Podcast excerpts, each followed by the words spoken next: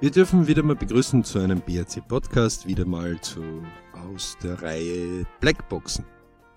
Heute das Thema, warum Schweigen vor allem uns Eltern in Bezug auf unsere Kinder rasend machen kann. Vor allem wenn es in Schule oder Sport ist. Stellen Sie sich folgende Bereiche vor. Sie sind eine der Familienmitglieder, Mama oder Papa, und sie haben Kinder auf die Welt gebracht. Und nun kam der Tag der ersten Schule. Sie haben eine Schule ausgesucht, aus welchen Gründen auch immer, mit fünf oder mit sechs Jahren, je nachdem, oder vielleicht gar mit sieben, und die ersten vier Jahre durchlaufen sie. In der Volksschule ist noch alles nett und freundlich. Zumindest in Österreich heißt es Volksschule, in Deutschland, in der Schweiz heißt es ja ein bisschen anders, aber zwischen sechs und zehn meistens durchlaufen die Kinder die ersten vier Jahre. Die ersten zwei, drei Jahre sind noch angenehm. Alles ist nett, alles ist freundlich. Plötzlich kommen irgendwann die Noten. Plötzlich kommt eine Bewertung. Und hier werden Sie die ersten schulischen Blackboxen kennenlernen. Dann kommt es zu einem Wechsel. In Österreich wäre es dann von der fünften Schulstufe bis zur achten Schulstufe entweder die Unterstufe eines Gymnasiums oder eine, wie man früher sagte, Hauptschule, heute sagt man eine neue Mittelschule. Sie wollen ihr Kind so weit stark kräften und ausbilden lassen, dass es nachher dann, wenn es den elterlichen Grenzbereich und das Radar der Eltern verlässt, selbstständig sich im Leben zurechtfindet, selbst sein Money verdienen kann, selbst vielleicht einmal irgendwann seine Familie gründet, selbst sein Ich vorwärts bringen kann, und selbst seine Arbeit gut findet, wo er genügend umsetzen kann, um in Ruhe sein Money zu verdienen, seine Familie zu versorgen und sich zu versorgen. Sprich, sie wollen Kinder haben, die dann später glücklich sind. Die, wo vielleicht, wo sie auch noch stolz sein wollen. Wo sie sagen, ich habe alles mir Mögliche vollbracht, um hier Leben so weit vorwärts zu bringen, dass ich mithelfen kann. Also durchlaufen Ihre Kinder jetzt die fünfte bis achte Schulstufe und hier werden Sie schon mehr Blackboxen kennenlernen. Es geht ein bisschen strenger zu. Ähm, Ihr Kind wird sich entwickeln, wird sich immer mehr herausnehmen, wird mehr Grenzen probieren zu sprengen und wird vielleicht im Sport oder in der Kunst oder in der Kultur oder wird gewisse andere Leidenschaften noch entdecken. In unserer heutigen Zeit ist es ja vielleicht ein bisschen zu viel Computerspiel und zu viel am Handy irgendwelche Kommunikationschats zu bedienen, die fragt man eine Woche später und was hast du an dem Tag für eine Kommunikation gehabt und kannst du mir sie noch aus deinem Gedächtnis abrufen? Man gar keine Ahnung mehr hat, was man wem wo wie geschrieben hat oder welches Spiel man wo wie gespielt hat. Sondern die Zeit ist einfach weg. Und hat sich, man hat sich selbst kaum oder gar nicht seinen eigenen persönlichen Träumen, Wünschen, Zielen gewidmet, denn man ist ein Produkt der Konsumwelt und konsumiert, und zwar das, was man vorgesetzt bekommt. Sokrates hatte damals vor über 2000 Jahren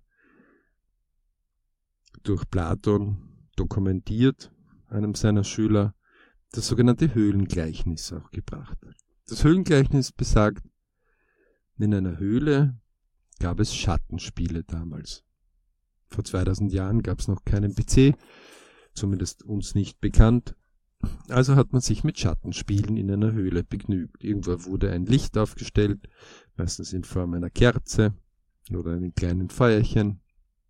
Und dann hat man geschickt über Schatten auf die Höhlenwand gewisse Schauspiele aufgeführt. Alle sind in der Höhle drinnen gewesen, waren versorgt mit ein bisschen Essen, mit ein bisschen Trinken. Nur einer, einer dem hat es nicht genügt. Es war allgemein bekannt, dass es in der Höhle sicher ist, dass man von den Vorfahren das schon gelernt hat, dass man sich hier aufzuhalten hat und man den Älteren in der Vorbildfunktion einfach nachgeeifert hat. Das war schon immer so, das ist immer so, das wird auch immer so sein. Gut, dass manche nicht hingehört haben, sonst würden wir heute noch in dieser Höhle sein. Nun, Sokrates meinte damals, einer hat sich eben aus dieser Höhle herausgeschlichen. Er hat mehrere, mehrere dieser dunklen, dieser komischen Wege, die aus dieser Höhle führten, die völlig dunkel waren, einfach ausprobiert, erforscht, ist tagelang in unterschiedlichen dieser Höhlenabzweigungen gegangen, bis er es wirklich geschafft hat und wirklich irgendwo den Weg hinaus aus der Höhle geschafft hat und das große Licht und unsere Welt erblickte. Völlig erstaunt von dem Leben, von den Möglichkeiten, die das Leben da bringt, kehrte er irgendwann einmal wieder zurück und meinte, ich muss doch die anderen auch noch dazu bringen, von diesem Licht und von diesem Leben und von diesen Möglichkeiten zu erzählen. Also nimmt er den beschwerlichen Weg auf sich, steigt wieder durch diese dunklen, engen Gänge, bis er wieder in der Höhle landet. Er findet dort die Meute, die johlend den Höhlenschatten spielt, frönt und zusieht und unterbricht das Höhlenspiel und will sie dazu bringen, ihm zuzuhören, was es denn für Möglichkeiten gibt. Und um die Geschichte abzukürzen, er musste aufpassen, dass er nicht gesteinigt wird, denn geglaubt hat ihm niemand. Und warum sollte er gerade derjenige sein, der sowas findet? Er ist ja dann doch ein Bestandteil von ihnen gewesen. Und viele dieser anderen Sachen, die wir heute genauso aus unserem Leben kennen, hat Sokrates vor 2000 Jahren Menschheit beschrieben. Wer also ein bisschen in der Ethik und in der Philosophie einmal ein Abenteuer sucht, kann er gerne mal das Höhlengleichnis suchen. Das gibt's in Büchern und in unserer heutigen Form sind sie wahrscheinlich nur ein paar Klicks entfernt an Ihrem Handy. Sie können es googeln. Sie werden viele Parallelen zu dem heutigen Leben finden. Und genauso ist es, wenn unsere Kinder dann die fünfte, sechste, siebte, achte Schulstufe durchlaufen. Wir hoffen, dass es gute Noten hat. Vielleicht kümmern wir uns auch ein bisschen. Heutzutage hat man ja schon andere Elterntypen als früher. Oft kriegen die Eltern die Kinder später einfach, erst mit 25, 30, 35, haben schon in ihrem Leben gewisse Erfolge erzielt und widmen sich weit mehr den Kindern, als wie man dies oft, wenn man mit 18 die Kinder kriegt, tut. Man hat oft gegen früher keine zehn Kinder, sondern eins, zwei, drei, vier, das heißt, man hat auch mehr Möglichkeiten, sich pro Kind mehr zu kümmern. Und man will nur eins, dass es dem Kind gut geht. Das heranwachsende Kind wird dann langsam ein Jugendlicher und kommt zur Entscheidung, was macht man denn nach der achten Schulstufe? Soll es eine Ausbildung mehr in den akademischen Bereich hinüber sein? Soll es eine Matura, wie es in Österreich sein? soll es gleich abgehen in die Arbeit. Das wäre dann ab der neunten Schulstufe mit einer Lehre. Soll es etwas Pragmatisches sein, also eine Schule, die vielleicht einen Schwerpunkt hat, die bis zur Matura etwas Technik noch dazu beibringt. In Österreich gibt es dazu die Sonderform der höheren technischen Bundeslehranstalten, wo man zum Beispiel Maschinenbau oder Elektrotechnik oder spezielle digitale Bereiche mehr dazu lernen kann oder soll es eher was Kaufmännisches sein, wie eine Hack, eine Handelsakademie, die halt zu einem Steuerberater oder zu einer Unternehmensführung mehr den kaufmännischen Bereich abdeckt oder soll es eher was im Tourismus sein? Also man merkt, jeder, der mal schon so eine Bildungsmesse auch besucht hat, weiß, wie unterschiedlich und wie vielflächig und vielfärbig das Angebot ist. Also kommt es zu einem Entscheidungsgrundsatz Matura oder nicht Matura. Man bedenke, man hat hier schon acht Schuljahre hinter sich. Die Kinder sind 14 Jahre lang schon auf der Welt. Als Familienmitglied die das Umgebungsradar permanent versucht, in die richtigen Richtungen zu lenken, also die richtigen Ansporne zu finden für die Leidenschaft, dass das Kind und später Jugendliche das Richtige tut in unserem Sinne, dass es gute Wege geht. Genauso haben wir getrachtet, dass es gut in der Schule sich zurechtfindet und einfach seinen persönlichen Erfolg sich holt. In einigen Ländern gibt es einen Numerus Clausus, der besagt, wenn man ab 14, sprich ab der neunten Schulstufe, nicht permanent einen Notendurchschnitt von 1,1 hat, dann kann man gar nicht Rechtsanwalt oder Arzt werden, weil man wird gar nicht zum Studium zugelassen. Beispiel Deutschland. Das heißt 14, 15, 16, 17, 18.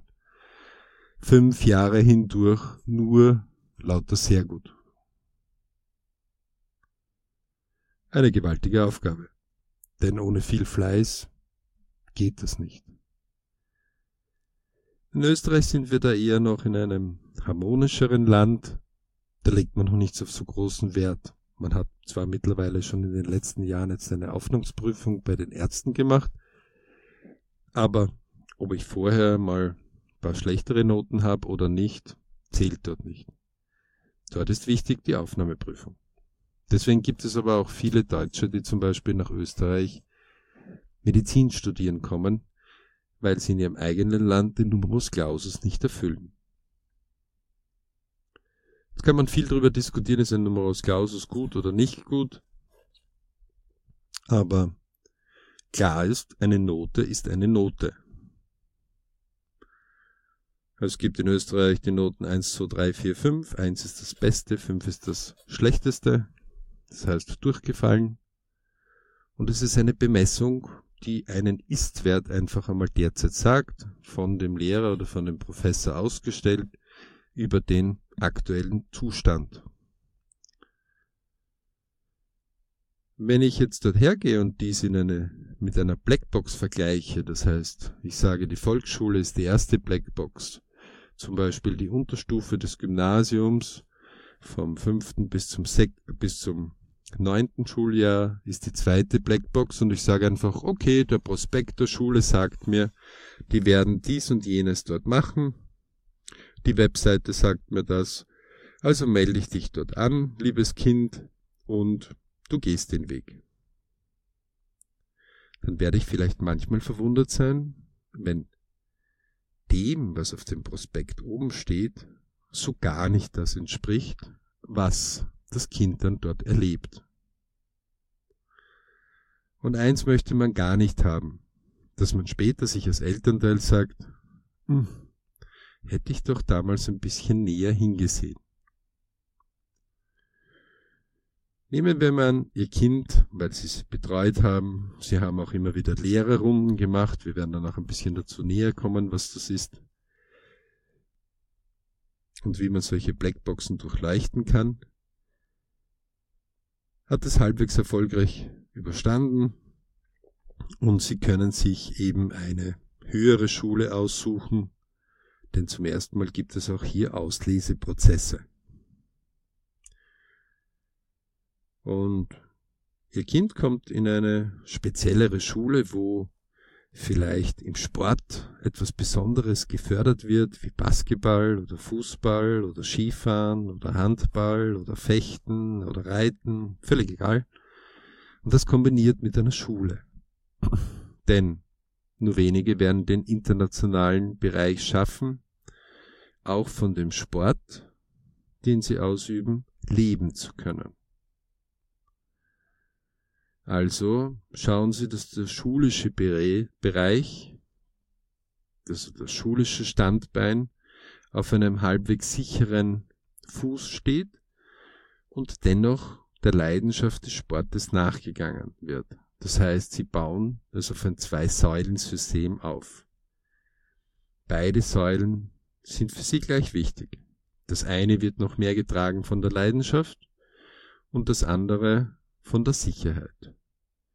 Denn klappt es vielleicht im Sport mal nicht, übrigens dasselbe wie für den Sport gilt auch für die Kunst und für die Kultur, dann soll wenigstens der sichere Part die Möglichkeit geben.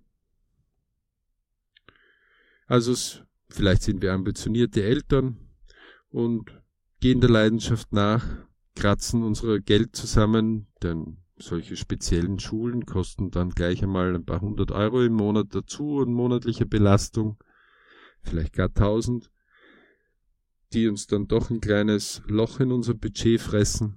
Aber wir lieben ja unsere Kinder und aus dem Grund investieren wir in diese Blackbox. Umso lustiger ist es dann, wenn wir erstaunt sind, wenn das nicht so gut ankommt. Spätestens, wenn unser Kind einmal heimkommt und einmal völlig desorientiert ist oder sich in Richtungen entwickelt, die wir so gar nicht haben wollen. Sei es ein bisschen rechtsradikaler geworden, sei es ein bisschen störrischer geworden, sei es vielleicht gar verstört, sei es vielleicht in Tränen aufgelöst, sei es vielleicht, es glaubt nicht mehr an sich, es zu schaffen, sei es vielleicht, sein Selbstvertrauen ist weg, sei es vielleicht, er ist so überheblich, dass er glaubt, er ist der Allerbeste und muss gar nichts mehr tun. Ach, da gibt's ganz unterschiedliche lustige Phasen, die jedes Elternteil so immer wieder in unterschiedlichen starken Facetten erlebt. Und wenn man sich einmal ein bisschen näher mit der Pubertät beschäftigt, dann erzählt die Pubertät viele, viele, viele Geschichten. Manche davon sind nicht gar so lustig. Und jeder von uns, der als Elternteil ist, mag sich bitte zurückerinnern, ob wir denn immer so im Sinne unterwegs waren, dass unsere Eltern uns nur Beifall geklatscht haben. Oder ob wir nicht doch einige schlaflose Nächte unseren Eltern auch beschert haben. Was aber auch ein Recht der Jugend ist, es zu tun, denn als Junger müssen wir lernen, Grenzen zu sprengen, Neuland zu erobern, neue Wege zu gehen. Und nicht jeder dieser Weg ist ein ebener, breiter Weg, sondern mancher ist davon ein dorniger, dunkler, wie der beim Höhlengleichnis, bis er uns zum Licht bringt. Nun gilt es herauszufinden, wie, warum kann Schweigen hier uns vollkommen aus dem Konzept bringen. Stellen Sie sich folgende Situation vor. Ihr Kind, recht begabt, kann durch gewisse Ausleseprozesse wirklich bestehen und aus fünf unterschiedlichen Bundesländern, die so in 200 bis 300 Kilometer Entfernung sind, hat es sich aus über 500 Leuten qualifizieren können und wird in einer Klasse mit 20 Leuten aufgenommen voller Stolz, weil sie das zwei Jahre lang betrieben haben, auch zu beobachten, ob das Kind denn das überhaupt will.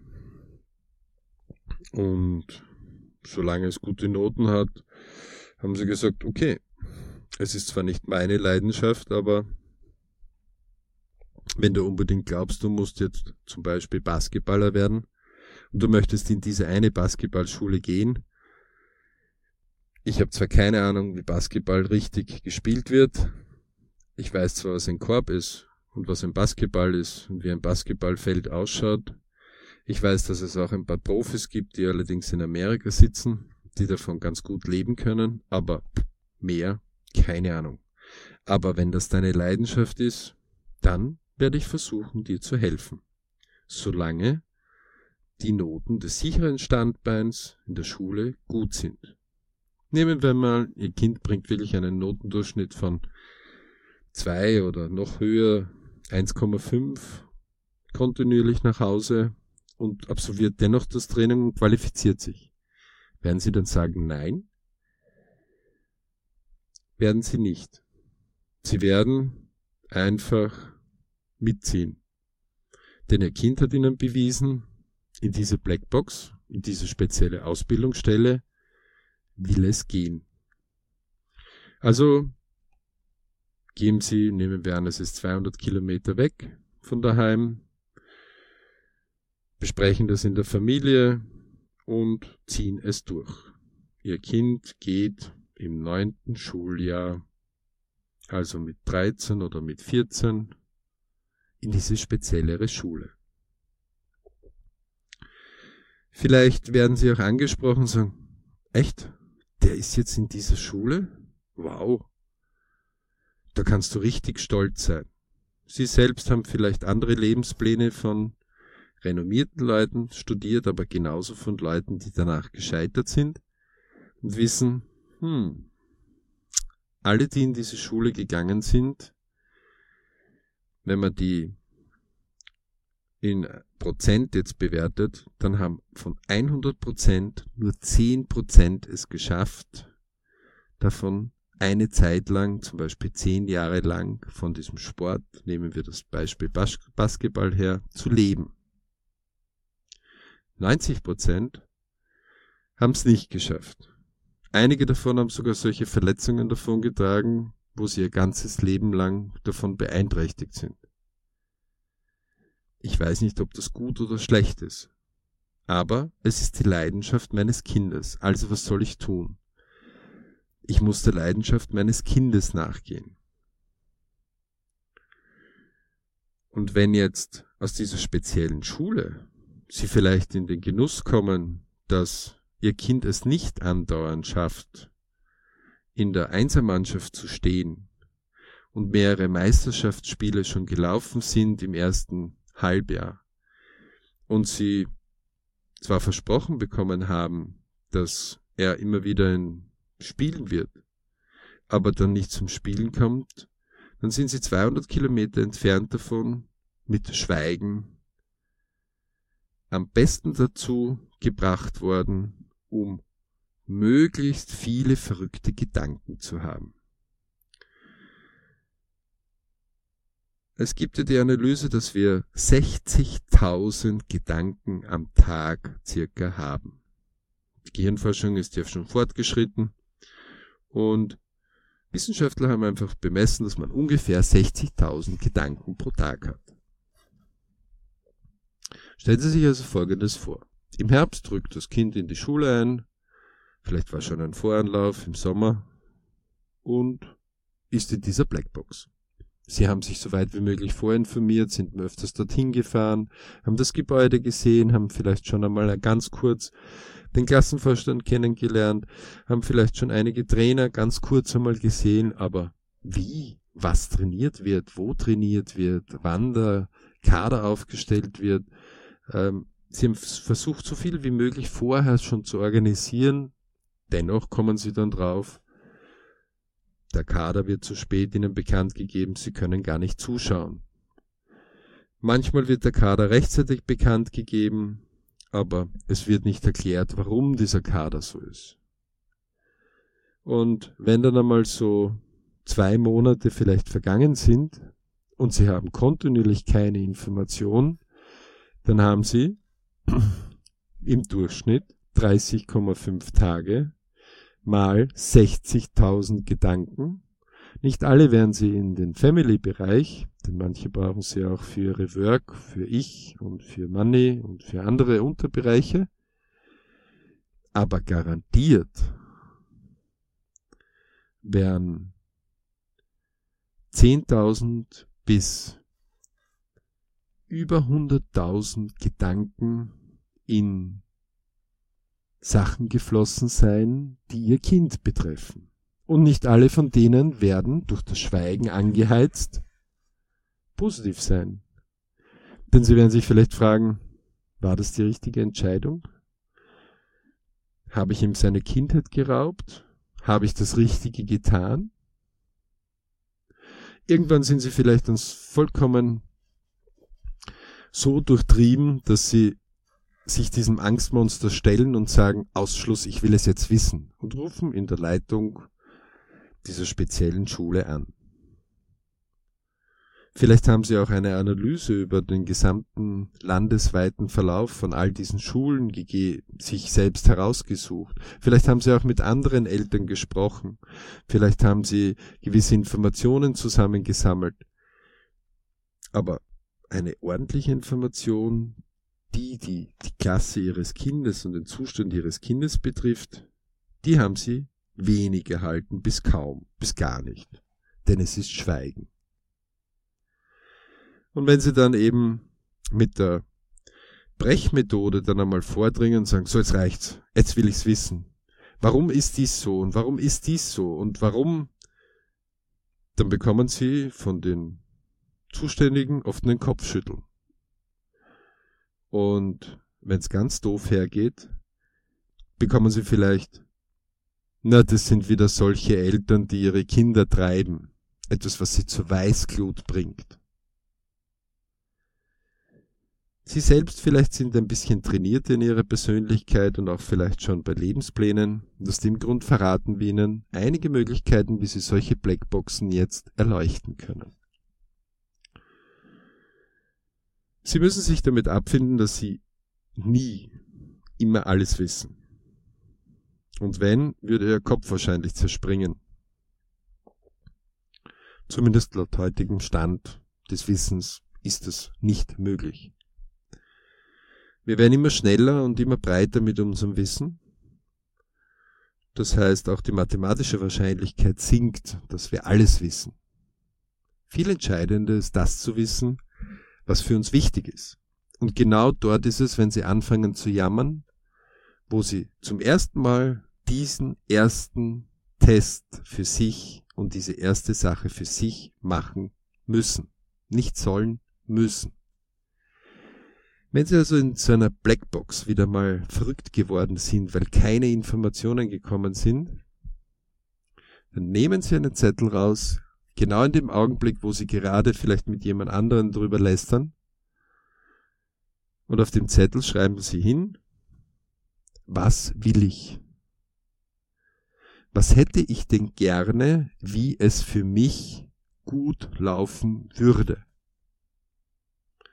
Jedes Mal, wenn wir diese Frage jemanden stellen, sind die Leute vollkommen verwirrt, denn sie fangen plötzlich zu stottern. Äh, ja, also, naja, das ist ja ganz einfach. Äh, äh. Hm. Und das war's dann auch schon. Denn plötzlich müssen sie erkennen, dass sie, sie hatten keinen Traum, keinen Wunsch, kein Ziel.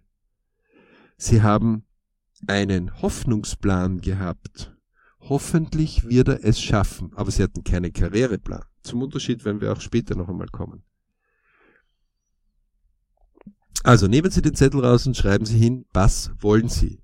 Was müsste sein, damit Sie sich wohlfühlen? Vielleicht steht jetzt oben, ich will haben, dass er immer im Einserkader ist, immer im besten Kader. Ich will haben, dass er mit 14 schon vom Nationaltrainer entdeckt wird. Vielleicht schreiben Sie aber auch hin, ich will haben, dass er glücklich ist. Ich will haben, dass er sich gut fühlt. Ich will haben, dass er sich gut anstrengt, um gut sich zu entwickeln. Ich will haben, dass er eine gute Kindheit hat, dass er seiner Leidenschaft nachgehen kann. Wenn diese Punkte mal dort stehen, dann haben Sie den nächsten Schritt, dass Sie sagen, und wie kann ich das jetzt nach meinen Kräften und Möglichkeiten unterstützen? Und genau mit dieser Frage können Sie jetzt beginnen, die Schule, die Heimleitung zu konfrontieren und sämtliche Strategien dem so nachzugehen. Auch wir haben das immer wieder gemacht und haben, Entschuldige, hier uns diese Frage selbst gestellt und gesagt, okay, welche Dinge kann ich beeinflussen, welche kann ich nicht beeinflussen? Was möchte ich gern? Ich möchte haben, dass er seiner Leidenschaft nachgehen kann. Ich möchte haben, dass er sich wohlfühlt und ich möchte ihn mental so stark machen, dass wenn er mal, so wie gewisse Vorbilduntersuchungen von anderen Vorbildern gezeigt haben, gewisse Lebensplanuntersuchungen einfach gezeigt haben, dass die genauso immer wieder Rückschläge wegzustecken hatten, dass sie diese Vorbilder rüber transferieren können, diese Geschichten rüber transferieren können, so dass die mentale Kraft und Stärke ihres Kindes so stark wird, dass es, wenn einmal Rückschläge sind, dieses wegstecken kann. Sie werden vielleicht zur Leitung auch gehen und gewisse Vorschläge machen. Beispiel. Sie sind draufgekommen, dass in der Ausrüstung gewisse Schuhwerke fehlen. Und weil ein Kind 200 Kilometer weg ist, schafft und das heißt am Montag oder am Sonntag am Abend hinfährt und am Freitag am Abend wieder heimkommt und die Geschäfte zu sind und vielleicht am Samstag dann ein Spiel hat, äh, kommen sie gar nicht dazu, diese spezielleren Schuhe im Basketball jetzt so zu besorgen. Also machen sie sich schlau und kommen drauf, das nächste Spezialgeschäft ist irgendwie 30 Kilometer selbst von meinem Ort weg. Also telefonieren sie vielleicht mit einem dieser Spezialgeschäfte, fragen andere Eltern, die genauso Sprösslinge in dieser speziellen Sportart haben. Irgendwann kommen sie drauf, man könnte mit dem Geschäft insofern den Deal vereinbaren, dass die eben zu dieser speziellen Schule zweimal im Jahr rüberfahren, damit die Kinder sich selbst die Schuhe aussuchen können. Vielleicht verhandeln sie auch noch einen Rabatt beim Einkauf. Und mit diesem Vorschlag konfrontieren sie diese spezielle Schule und diese spezielle Ausbildungsstätte. Kann sein, dass diese Ausbildungsstätte jetzt zu Ihnen sagt, das hatten wir noch nie. Und Sie dann sagen, gut, lassen Sie uns einmal ganz kurz die älteren Jahrgänge überprüfen. Und die sagen, ja, das hätte uns schon geholfen, denn das war immer ziemlich viel Stress. Also wenn der Schuhvertrieb direkt zu uns in die Schule kommt und wir dort zweimal im Jahr, wo Herbst- und Wintersaison unterschiedliche Schuhe immer wieder notwendig sind, auch weil unsere Schuhe wachsen, dann würde uns das viel Zeit ersparen und wenn wir einen Rabatt auch noch dazu bekommen, Halleluja. Und plötzlich beginnen sie gewisse Regelwerke einer Blackbox, wie sie politisch funktionieren, warum gewisse Entscheidungen zwar so gesagt werden, aber anders gemacht werden, kennenzulernen. Ein großer Lehrmeister hat einmal den Spruch definiert, tun ist die einzige Wahrheit. Und auf Lebensplanuntersuchungen kann man immer eines machen. Man überprüft Aussagen, die jemand getätigt hat, mit seinem Tun. Und recht rasch erkennt man hier Leute, die viel reden, aber wenig tun. Wir nennen sie Zeitvernichter. Und pflegen solche Zeitvernichter auch einfach mit weniger Zeit zu füttern damit sie weniger Zeit von uns vernichten können. Manchmal sind sie auch sehr redegewandt. Manchmal sind sie auch in unserem Familienbereich sehr nahe. Manchmal sind sie auch in unserem Freundesbereich sehr nahe. Also, man kann mit solchen Personen gerne auf ein Getränk gehen. Man kann mit ihnen lustige Zeiten verbringen. Aber man kann mit solchen Zeitvernichtern kaum Projekte wirklich vorwärts bewegen. Also würden Sie mit solchen Zeitvernichtern ein Haus bauen wollen, wo Sie selbst händisch hingreifen, dann würde diese Person lang darüber reden, wie man einen Ziegel auf den anderen legt und dazwischen den Mörtel gibt, aber einen Ziegel würde er nie in die Hand nehmen oder nur sehr, sehr wenige.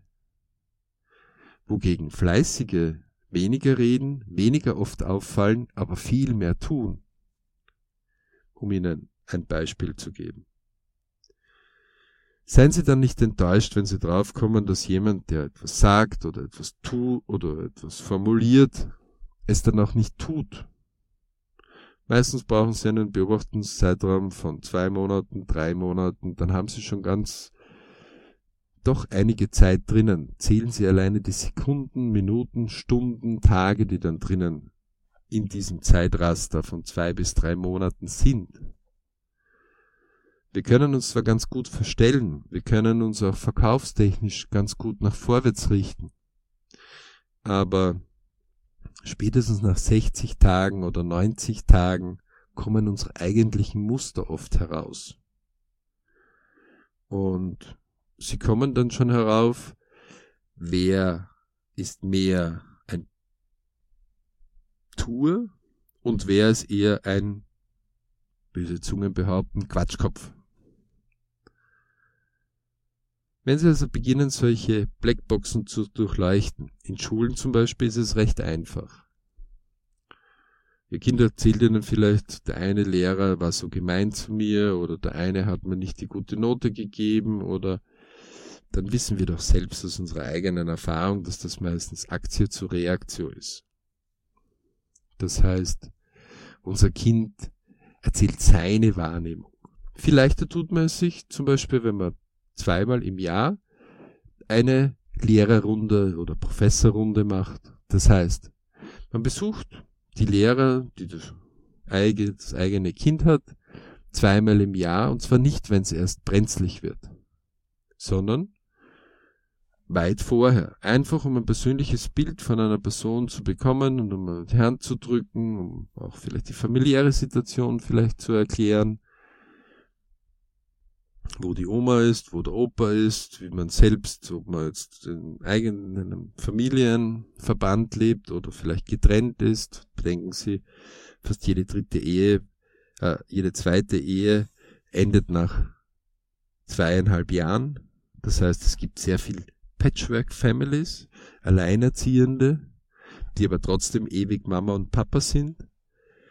Es gibt vielleicht eigene Erlebnisse, die Lehrer und Professoren gehabt haben, die sie gar nicht in Erwägung ziehen würden, die sie aber selbst erlebt haben und aus dem Grund aus gewissen Daten oder aus gewissen Teilinfos Rückschlüsse machen, die völlig daneben gegriffen sind.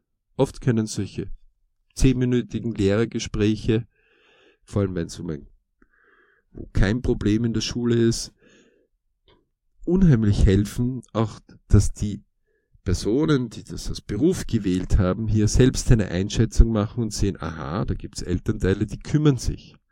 Da gibt's also Elternteile, die nicht uns als Lehrer als böse sehen, sondern die einfach mithelfen. Das heißt, sollte es einmal irgendwo in der vor allem Pubertät oder in irgendeinem persönlichen Entwicklungsphase des Kindes mal ein bisschen eine Delle kommen, dann kann ich mich rechtzeitig an die Eltern wenden und wir können gemeinsam versuchen, hier vorwärts einen Weg zu finden.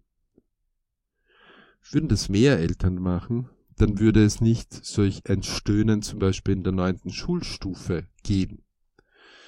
Wir haben in einem anderen Podcast ja schon einmal ganz kurz erzählt, in Österreich ist es Usus, also gewöhnlich, dass in der neunten Schulstufe bis zu 50 Prozent ausscheiden.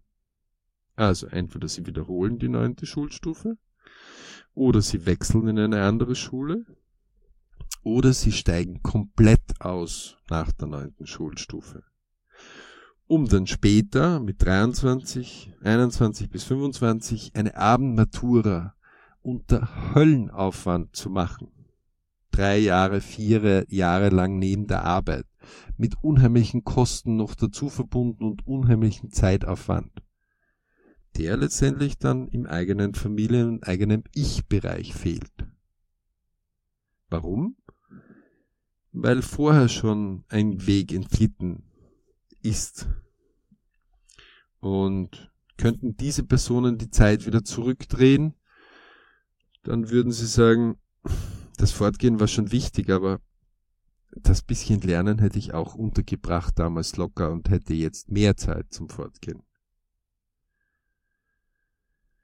Sie merken also, diese Blackboxen einfach nur zu akzeptieren und zu sagen, naja, ich kann dich in der Schule anmelden, aber mehr, ich weiß ja nicht, was dort ist. Das reicht oft nicht. Wenn wir wirklich als Eltern diese Verantwortung übernehmen wollen, dann wäre es gut und ideal, auch diese Schulen würden uns regelmäßig, quartalsmäßig einfach kurz Bericht erstatten, wie ungefähr die Entwicklung ist. Wenn alles ideal verläuft, dann sind es bei 10 bis 15 Gegenstände oder bei einem Gesamtbild einfach nur alles bestens, alles gut im Bereich, sieht so aus, als ob er den Weg einfach geradeaus bis zur Matura durchgeht. Wenn es irgendwo Probleme gibt in einen oder zwei Gegenständen, dann heißt das ja nicht, dass die restlichen Gegenstände schlecht sind, sondern da gibt es kleine Nachkorrekturen, dann muss man Teil unterstützen vielleicht. Haben wir das nicht auch in unserer Arbeit? Haben wir das nicht auch in unserem Familienleben, dass wir gewisse Dinge manchmal ein bisschen schleifen haben lassen und dann uns wieder irgendwann einmal zusammenreißen und es weit besser machen? Genauso haben das Jugendliche. Aber eins macht es uns auf jeden Fall, wenn eine Komplettblockade des Schweigens auf uns Eltern trifft, vor allem auf die Eltern, die mithelfen. Dieser Podcast soll an beide Seiten appellieren, hier aufeinander zu gehen, um sich besser kennenzulernen, besser zu akzeptieren und die gemeinsame Förderung zu verbessern. Wir sind realistisch genug, um zu sagen, eine hundertprozentige, absolut homogene, best ever Förderung ist nahezu unmöglich. Das ist ungefähr, als ob man eine Pyramide auf der Spitze balanciert, als dass die Pyramide fest unten steht und die Spitze hinauf zeigt. Es werde, würde permanent heißen, dass man hier permanent ausbalancieren muss. Aber eine Verbesserung um 10%, 20%, 50% ist oft mit sehr einfachen Möglichkeiten machbar und ist auch sehr schnell machbar.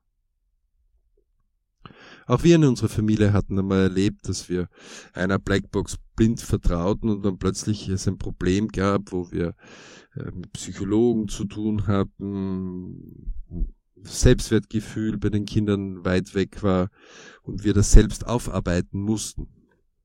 Und da hat jeder etwas zu tun gehabt und jeder so weiter konnte mitgeholfen, aber es war in zwei bis drei Monaten schon wieder auf einer absoluten Top-Linie und ähm, seitdem kein Problem mehr. Aber seitdem wissen wir auch eins. Wenn Blackboxen uns sagen, ach, da brauchen sie sich nicht drum kümmern, das machen wir schon, und uns nicht kontinuierlich berichten, quartalsmäßig, dann werden wir misstrauisch. Denn es geht uns nicht darum, dass wir keinem vertrauen wollen. Wir würden jedem gerne vertrauen. Aber die rasenden Probleme, die man dann hat, wenn vor allem Jugendliche in einer Blackbox, sprich in einer Schule oder einer speziellen Ausbildung, in einem Sportverein, plötzlich irgendwann einmal so weit sind, dass sie alles hinschmeißen und dass Eltern dann dieses Problem auffangen müssen denn dann sind diejenigen, die uns versprochen haben, ach, das ist kein Problem, sie brauchen sich nicht kümmern, weit weg. Die kümmern sich dann nicht mehr um das Problem. Deswegen haben wir quartalsweise Meilensteine zum Beispiel eingebaut, wo wir immer wieder näher dort auch hinsehen. Und im Idealfall ist dieser Check sehr schnell erledigt. Alles im grünen Bereich, alles gut, das ist ungefähr so, als ich würde alle Wasserleitungen in einem Haus und Wasserhähne einfach überprüfen, ob sie noch funktionieren. Auch wenn ich sie nur fünf Jahre, alle fünf Jahre einmal einschalte. Dann probiere ich sie trotzdem ähm, und überzeuge mich davon, dass sie einfach quartalsmäßig alles funktioniert. Denn wenn ich das dann reparieren will oder wenn ich es verbessern will oder wenn ich die richtige Richtung suche, ich einfach nicht fünf Jahre lang warten muss oder wann das Problem halt kommt, sondern vorher schon die Probleme sehe. Also ich sehe zum Beispiel, wenn eine Wasserleitung irgendwo ein bisschen rostig ist oder sich schon das Problem heranbildet, der sagt, nun, im nächsten Quartal sollten wir vielleicht oder im nächsten Jahr spätestens sollten wir vielleicht einmal das angehen. Viele von uns haben ja ein Fahrzeug, meistens ein Auto, und kaum ein Auto hält so lange, wie wir als Menschen leben, ohne eine Reparatur.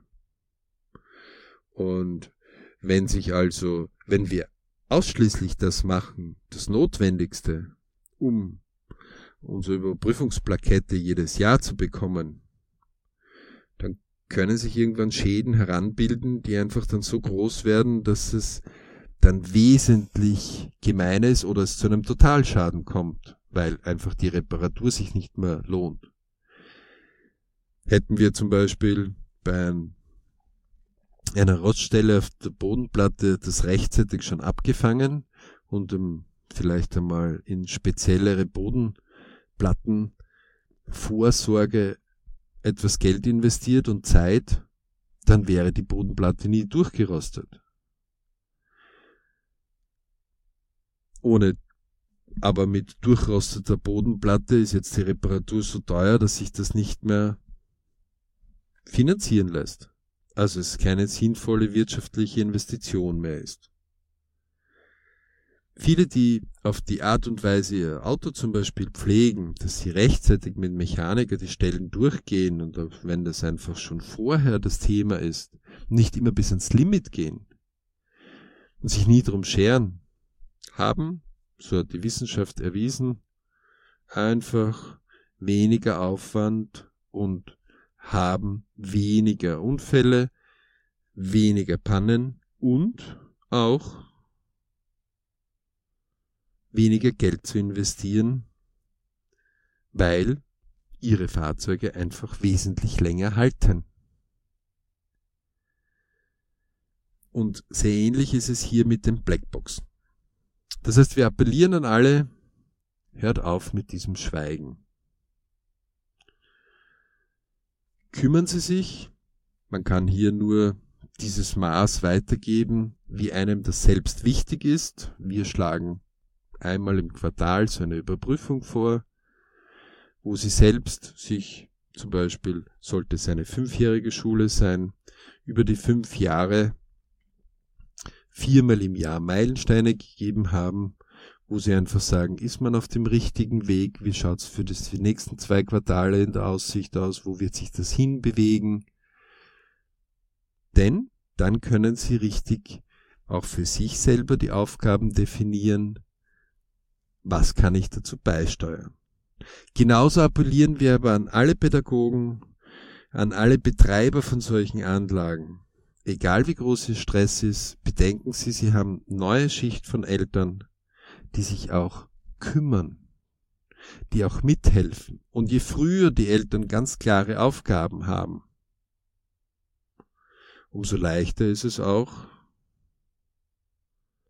dass sie die Kraft von den Familien mitnutzen können, die Möglichkeiten mitnutzen können, sowohl finanzieller als auch zeitlicher Natur, um hier mitzuhelfen.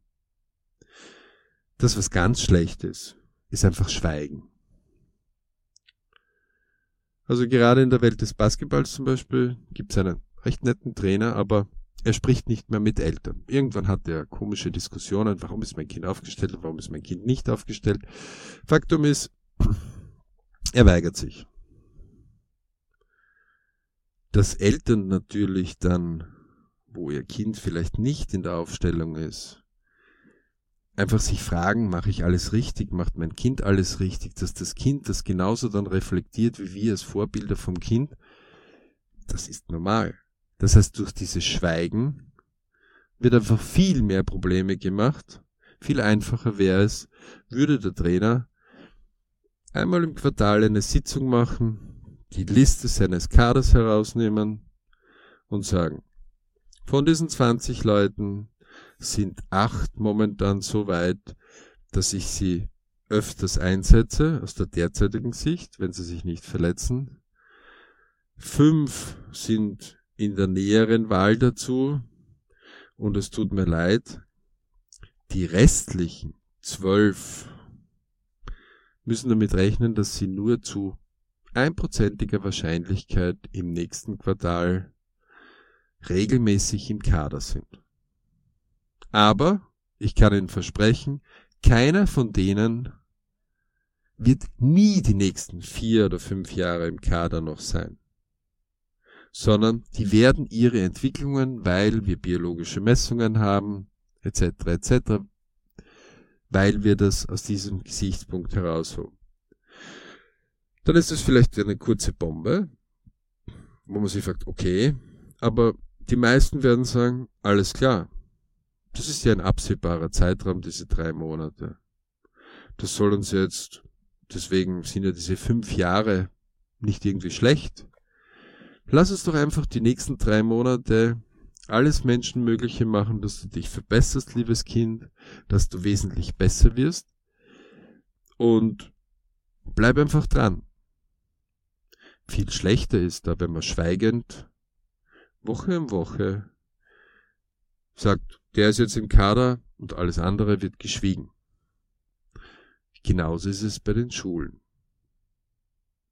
Es ist mir schon klar, dass manchmal wir uns in gerade führenden Positionen viel drum kümmern, Brände zu löschen. Was heißt das? Das heißt nichts anderes, als dass wir uns drum kümmern, Dort, wo ein Problem ist, müssen wir wie die Feuerwehr hin und es löschen. Das heißt, die, die gut und brav und ordentlich arbeiten, über die sind wir froh, aber wir haben nicht einmal Zeit mehr, die zu loben.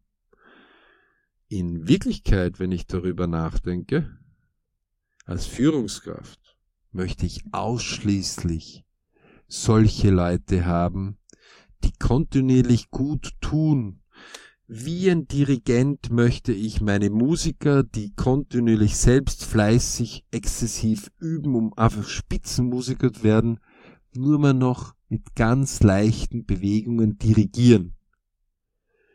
Was ich gar nicht will, ist, wie ein Dirigent dort statt dem Dirigentenstab eine Peitsche nehmen zu müssen, um sie zu ermahnen, dass sie üben, um Brände zu löschen, um permanent Schlechte nur im Auge zu haben. Und die Guten werden sich dann irgendwann einmal fragen, warum soll ich denn da üben? Im Gegenteil, oft wird dann ein Guter noch dazu verwendet, um einen Schlechten hinaufzuhieven. Was ganz automatisch mathematisch dann im Gruppenschnitt einfach heißt, statt den, der gut ist, von 100% auf 120% oder 150% zu bringen, muss der Gute, der 100% hat, jetzt den, der 40% hat, dazu bringen, dass er in den Schnitt hinaufkommt. Also wird sich der gesamte Schnitt der Gruppe einfach verschlechtern. Wenn ich allerdings hier ein kleines Beispiel aus den Spezialbereichen von uns. Wenn ich eine Mannschaft habe und mich darum kümmere und sage, alle, die unter dem Schnitt der Mannschaft sind, zum Beispiel, ich habe 100 Prozent als Gesamtleistung, alle ihre Leistungen zusammengezogen, dann ist 50 der Schnitt der Mannschaft. Wenn diese 50 alle, die unter den 50 sind, haben die Aufgabe, diese 50 einmal zu durchschlagen, besser zu werden wie diese 50 Prozent. Alle, die überm Schnitt sind, haben die Aufgabe, die 100 Prozent zu knacken. Und beide Aufgaben sind gleich wichtig.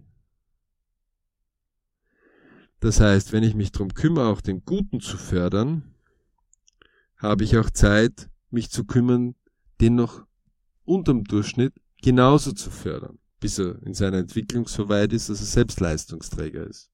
Das gibt's in der Musik, das gibt's in der Kultur, das gibt's im Sport, das gibt's in der Wirtschaft, das gibt's nahezu überall. Kommen Sie aber nicht auf die Idee, dem Guten aufzuzwingen, wie wir es im österreichischen Schulsystem leider viel zu oft machen.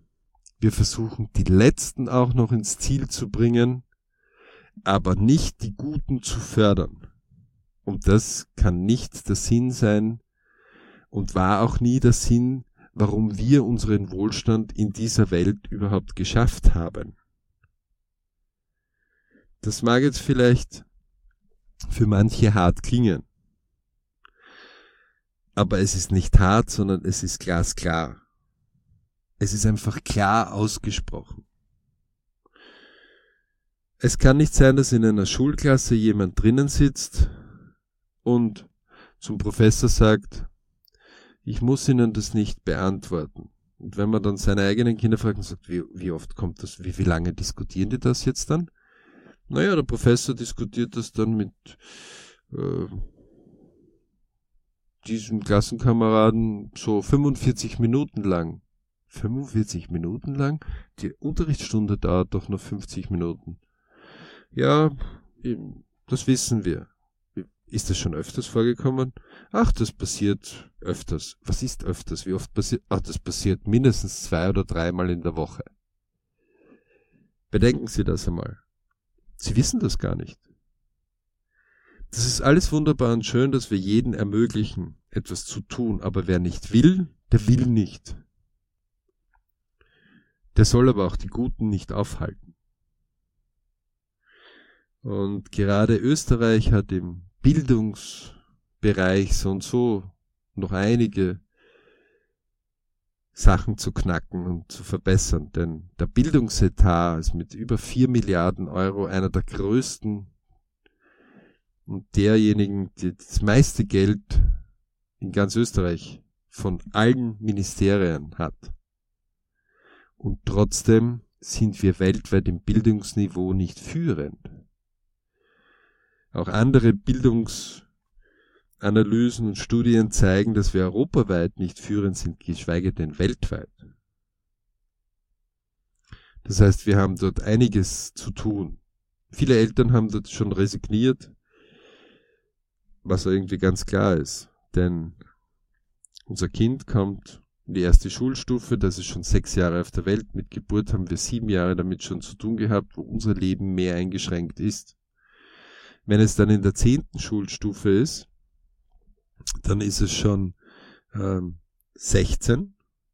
Das heißt 16 Jahre lang mit, mit Geburtsvorbereitung, 17 Jahre lang, wo wir einfach einen engeren unser Ich zurückgestellt haben, weil diese Betreuung unserer Kinder mehr ist. Da sind wir vielleicht manchmal schon müde.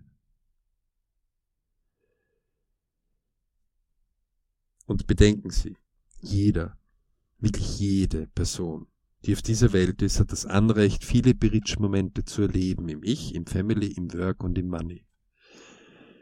Ja, manchmal sind die Ausgangslagen nicht so lustig. Richtig. Wenn Sie viele Vorbilder mal studiert haben, viele Lebenspläne studiert haben, werden Sie eins merken. Die, die Sie als erfolgreich titulieren, wo Sie dann vielleicht hämisch unwissend sagen, na, der hat Glück gehabt. Ja, ein bisschen Glück hatte er auch zu einem Prozent oder zu zwei Prozent. Aber der Rest, Probleme hatte diese Person genauso. Sie war einfach nur weit besser darin, diese Probleme auch zu heben auch zu lösen. Und je mehr Probleme es gelöst hat, umso besser ist sie vorwärts gekommen. Also, Schluss mit diesem Schweigen, rein in eine Kommunikation. Man muss da nicht alles komplizieren. Beide Parteien, sowohl die Eltern als auch die Pädagogen, die, die den Beruf gewählt haben, unsere Kinder zu fördern, beide sollen sich darüber klar sein, wie können wir uns gegenseitig helfen. Und auch die Jugendlichen, die gerade diesen Podcast hören, sollten sich auch selber überlegen, ist es so sinnvoll, dass ich jetzt nur die Klasse belustige? Denn nehmen wir mal an, der Lehrer kriegt 2000 Euro im Monat. Ob ich jetzt doppelt so schnell im Unterricht bin oder nur halb so schnell, wie das soll, und das ganze Klasse das schaffe, dann wäre es ein Faktor 4, weil von 50% zu 100% zu 200% wäre das jetzt. Ja? Am möglichen Lernvolumen, was ich pro Jahr umsetze. Dann muss ich mir eins klar sein. Der Lehrer ist eh schon bezahlt. Das Einzige ist, ich wäre plötzlich intelligent, wenn ich das Doppelte für mein Geld bekomme. Das heißt, ich habe mich entschlossen, in diese Schule zu gehen. Und jetzt bin ich mit meiner Klasse so gut, dass der Lehrer 200% vom Lernstoff durchbringt oder mit mir Sachen macht. Und dann kommt noch etwas. Fast jede Person, die diesen Job des Lehrens gewählt hat und es ausübt, liebt Herausforderungen von Klassen, die gut sind. Denn es spornt ihn selber an, besser zu werden. Und mag wirklich eher weniger träge, faule Klumpen. Ob jetzt derjenige, der permanent faul ist, dann wirklich so intelligent zu sich, zu seinem persönlichen Ich ist, gilt zu fragen. Irgendwann haben wir diese Sache auch einem Direktor mal in einer großen Sitzung, einer Elternsitzung auch so deklariert. Und das Erstaunliche war, dass ein Direktor einer renommierten Schule fast sprachlos war und gesagt hat, diesen Ansatz habe ich überhaupt noch nie mir überlegt und auch noch nie gehört. Und in Wirklichkeit, wenn man das rein rechnerisch betrachtet, ist es doch viel sinnvoller. Ich kriege mehr von meinem Lehrer für mich, für mein Ich als Kind, das da drinnen sitzt, als weniger. Wir hoffen also einige Anregungen zu weiteren Bridge-Momenten machen zu können und gebracht zu haben und appellieren an alle, traut euch das Schweigen zu durchbrechen, indem, noch einmal zur Erinnerung, ihr einen Zettel A4 herausnimmt, wo oben steht, wie hätte ich es denn gerne, dass es laufen sollte. Denn wenn einmal dort die ersten schriftlich definierten Sachen oben stehen, wird man mehr sich den Gedanken widmen, diese Richtungen vorwärts zu bringen. Deswegen appellieren wir auch an alle, diesen TWZ-Kurs zu machen. Da wird das viel exakter, viel genauer beschrieben, mit vielen Übungen dazu, die von überall sofort aus startbar sind. Wer mehr dazu wissen will, einfach unter www.berichclub.com. Und zur Erinnerung an alle, jeder Mensch ist auf die Welt gekommen, um viele Beritsch-Momente zu erleben viel zu lachen, viel Freude zu haben. Niemand hat aber gesagt, dass das nicht auch mit etwas Arbeit verbunden ist. Also, bleibt fleißig dran, holt euch eure Beritsch-Momente, viel Erfolg bei euren Beritsch-Momenten, wenn der Pipur-Teufel wieder mal zuschlägt. Nicht verzagen, auch wenn wir einige Zeit lang in gewissen, wir nennen es halt Bipur, also wo einfach alles irgendwie nicht so dahin läuft, wir auch Dinge tun, die uns selbst nicht gut tun, dann einfach kurz aufhören damit und sich wieder dem widmen, was wir haben wollen. Viel Erfolg und bis zum nächsten Podcast. Ganz liebe Grüße an alle und bleiben Sie immer dran.